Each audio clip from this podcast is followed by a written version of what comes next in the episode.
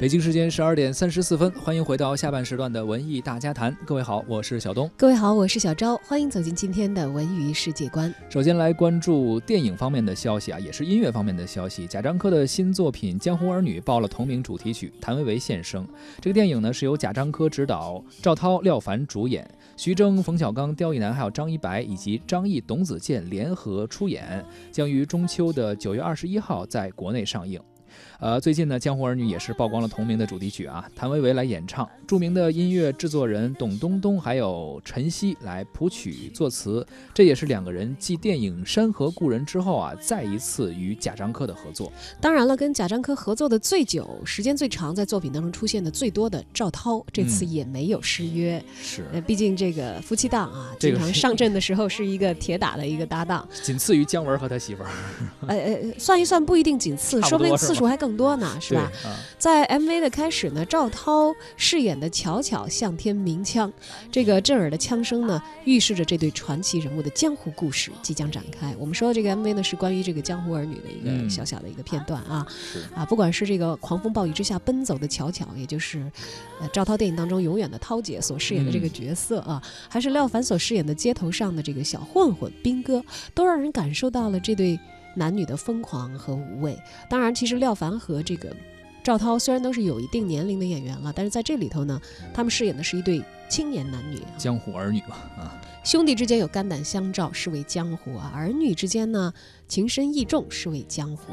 而随着音乐的递进呢，曾经叱咤风云的两个人，在时间的打磨之下，少了棱角，多了沧桑。看来这是要从青年演到不是那么青年啊。对，而且你说到这夫妻档啊，合作。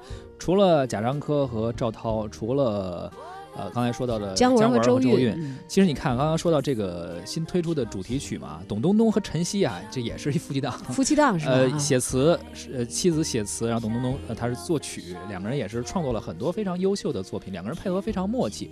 包括时间都去哪儿了，包括现在很多呃，包括现在啊，包括之前热播的一些影视剧的主题歌啊，都是他们联合创作的啊，有点像原来。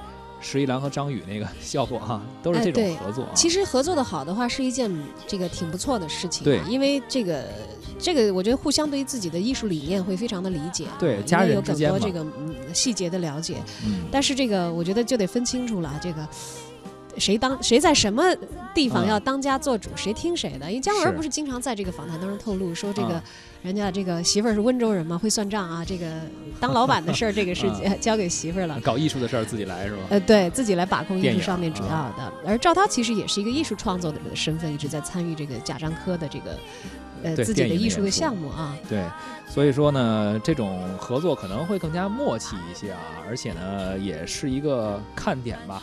然后之前我跟胡可飞聊天，胡可飞说：“哎呀，这个。”姜文是说姜文还是说这个贾樟柯？就是每一次都要把赵涛带进来，他觉得就观众会不会有点看看腻了？有有有提这个意见的观众，我在网上看过的，也有过吐槽。对，但是如果人家媳妇在家里是说话算话的呢？对，观众不乐意又有什么用呢？哎，就任性了，是吗？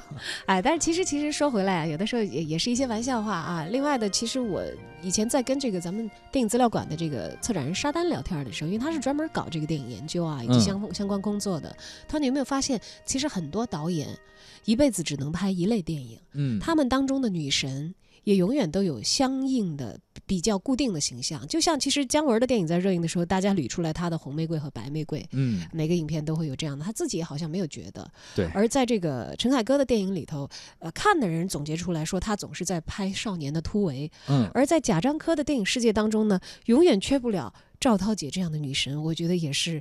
可以理解的一个场景，这都是导演心中的一个执念吧？可能，嗯，而导演的执念和观众的喜好，其实一定会碰擦出一定的火花。嗯，到底这个接不接受呢？我们等《江湖儿女》上映的时候再看成色吧。